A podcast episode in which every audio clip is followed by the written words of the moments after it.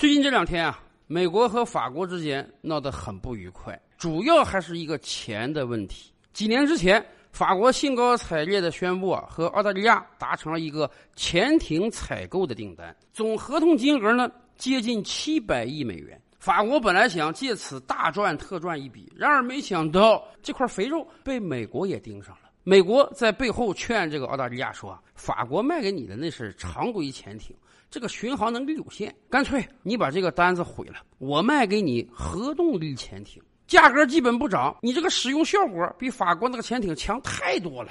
对于澳大利亚来讲，一方面啊借潜艇生意攀上美国这个大树，另一方面不多花钱还能使用到更好的产品，人家自然是愿意的。所以澳大利亚一狠心跟法国毁约，和美国重签了潜艇采购合同。这让法国举国上下震惊啊！好歹美国、法国之间这还是盟友啊。前两天，法国总统马克龙还非常高兴的欢呼：“美国又回来了，因为美国换总统了。”谁知道美国刚换总统，就在背后捅刀子啊！气得马克龙马上宣布召回法国驻美国大使，这是过去两百多年来没有过的事情。然而，正当很多人盘算法国接下来还有什么重大的报复行为、报复举措的时候，哎，美国总统拜登的一通电话和法国和解了。法国表示接受了现在这个现状，而且让法国驻美大使赶快回到华盛顿。这个法国嘴脸变化的也太快了，难道就能忍得下这奇耻大辱吗？没办法，虽然美国和法国都是盟友，甚至法国和美国同为安理会常任理事国之一，世界五大强国之一，但是法国和美国的体量比起来，实在是差太远了。对于法国而言，有些事儿啊，你就只能打落牙齿喝血吞。何况这种事情又不是第一次，以前更屈辱的事儿还有呢。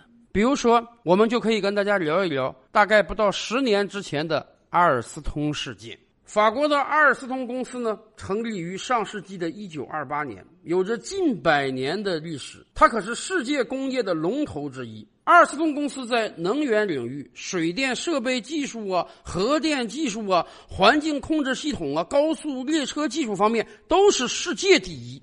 阿尔斯通在城市交通和基建领域也有着非常非常强大的竞争能力。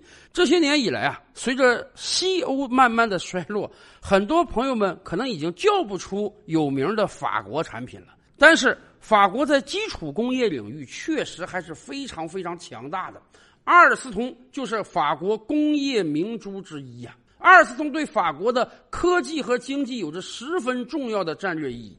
今天，西欧很多国家的主要发电来源呢是核电，而法国的核电技术通通是由阿尔斯通支持的，甚至阿尔斯通的触角还深入到了军事领域。法国航母的发动机制造和维护都是由阿尔斯通提供的。也就是说，阿尔斯通对于法国来讲，那妥妥的是国之重器呀！他把握着法国军事领域、民用领域很多重大的项目。然而，这样一家公司被美国通用电气盯上了。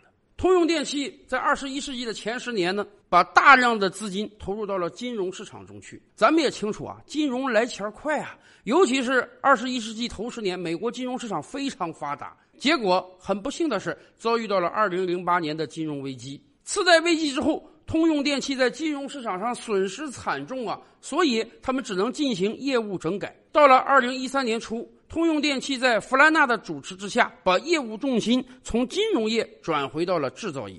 然而，习惯了挣快钱的通用电气呢，在能源技术上远远落后于老对手阿尔斯通。于是，在海内外多个项目上，每一次竞标，通用电气都打不过阿尔斯通。那么，干不过你就干脆把你买下来算了。所以在弗兰纳的主持之下，通用电气制定了非常严密的要收购阿尔斯通的计划。可是对于法国来讲，一方面我这个企业是赚钱的，另一方面这个企业是我的国之重器、工业明珠，妥妥的非卖品啊！我凭什么把这个企业卖给你美国人呢？那么怎么办？软的不行，来硬的；明的不行，来暗的。在通用电气和美国政府协商之后。由美国司法部门出手了。美国人说啊，阿尔斯通，你以往在很多第三世界国家搞了很多大型基建工程，这其中有没有腐败行为？我们美国司法部要对你进行调查。尤其是美国人把矛头指向了二零零三年印尼苏门答腊地区的塔拉汉发电站项目。十多年前，通用电气和阿尔斯通共同在这个项目上招标，最终阿尔斯通胜出。而今天，美国司法部就要用美国人在这个项目上的失败来调查阿尔斯通。可能很多朋友们不理解啊，说你美国人凭什么调查人家法国在印尼的项目？在法律领域，我们知道啊，有这个属人原则，也有这个属地原则。什么意思？按属地原则，发生在你美国领土上的任何事件，甭管是美国人搞的还是外国人搞的，你都可以调查，因为这是你的领土嘛，你有管辖权。或者说，任何一个美国人在美国领土之外，在全球任何一个地方违法，你美国司法部门都可以去惩处，这也合理，因为他是你的美国公民，这个叫属人原则。可问题是，法国企业在印尼参加招标，这既不是在美国的领土上，也没有美国人参与，关你美国司法部门什么事儿？哎，美国人今天就是霸道到，我可以在不是美国的领土上。调查不是美国人的违法行为，人家把这个当做长臂管辖，这个权利是美国自己赋予自己的，而且在过去几十年，美国政府经常用这个权利打击对美国企业产生威胁的外国企业，甚至为此，美国还特别制定了一部反海外腐败法。当年是在水门事件之后啊，这部反海外腐败法被公布了。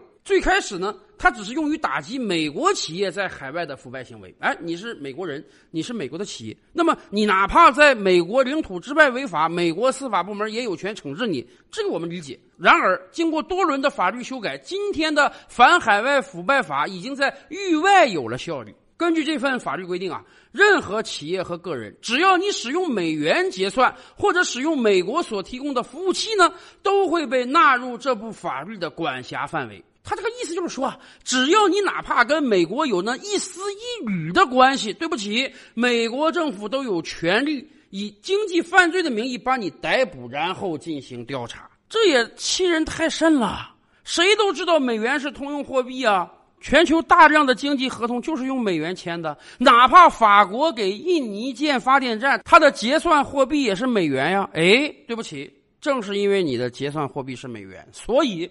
我美国政府就可以管束你。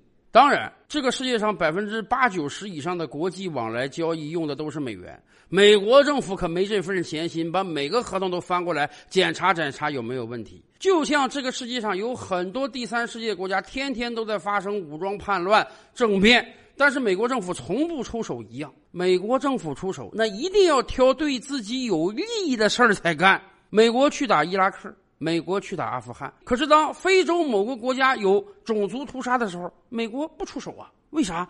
没便宜可占，我出手干嘛？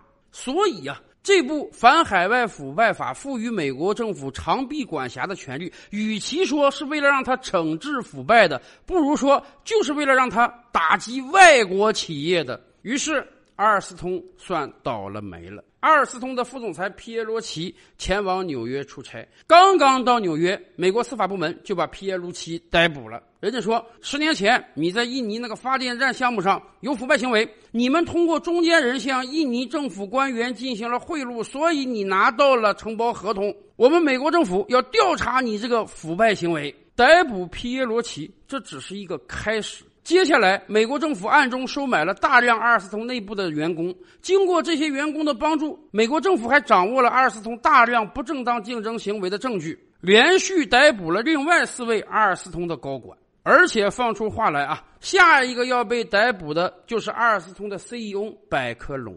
一方面，美国实力强大；另一方面，人家真是掌握了非常多的证据，阿尔斯通真是处于非常被动的境界。这个时候，通用电气看到机会来了，人家派出说客找到百科龙，跟他讲啊：“你们遇到了困难，美国政府调查你们，这是应该的。那么你如何解脱呢？现在给你一个路子，把你这个企业卖给我们通用电气吧。我们提出高达一百三十亿美元的报价，只要你签了这个合同，把这个企业卖给通用电气，不但你的所有员工都能得到释放，你本人不会被逮捕，而且我们还给你几百万欧元的奖励。对于阿尔斯通来讲，现在只能签这个城下之盟啊！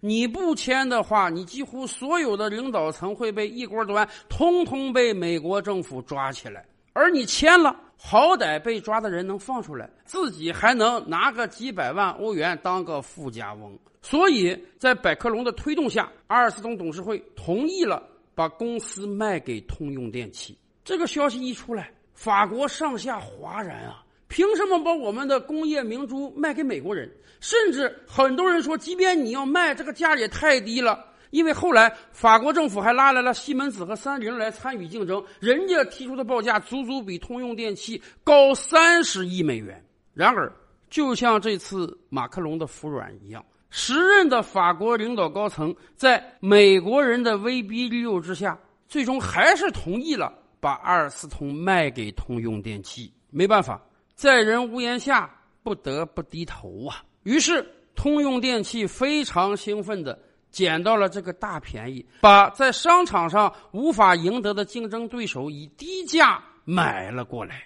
而很显然，在过去这些年中，美国政府和美国企业已经用熟了这个套路，经常用它的长臂管辖来打击海外那些做的相当不错的企业，也很少有国家和企业能够扛得住美国政府的重压。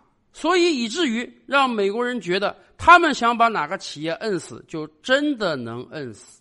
而最近发生的事情显然表明，美国的霸权恐怕已经走到头了。因为真的有国家和企业会不理美国这一套，而让你乖乖放人的。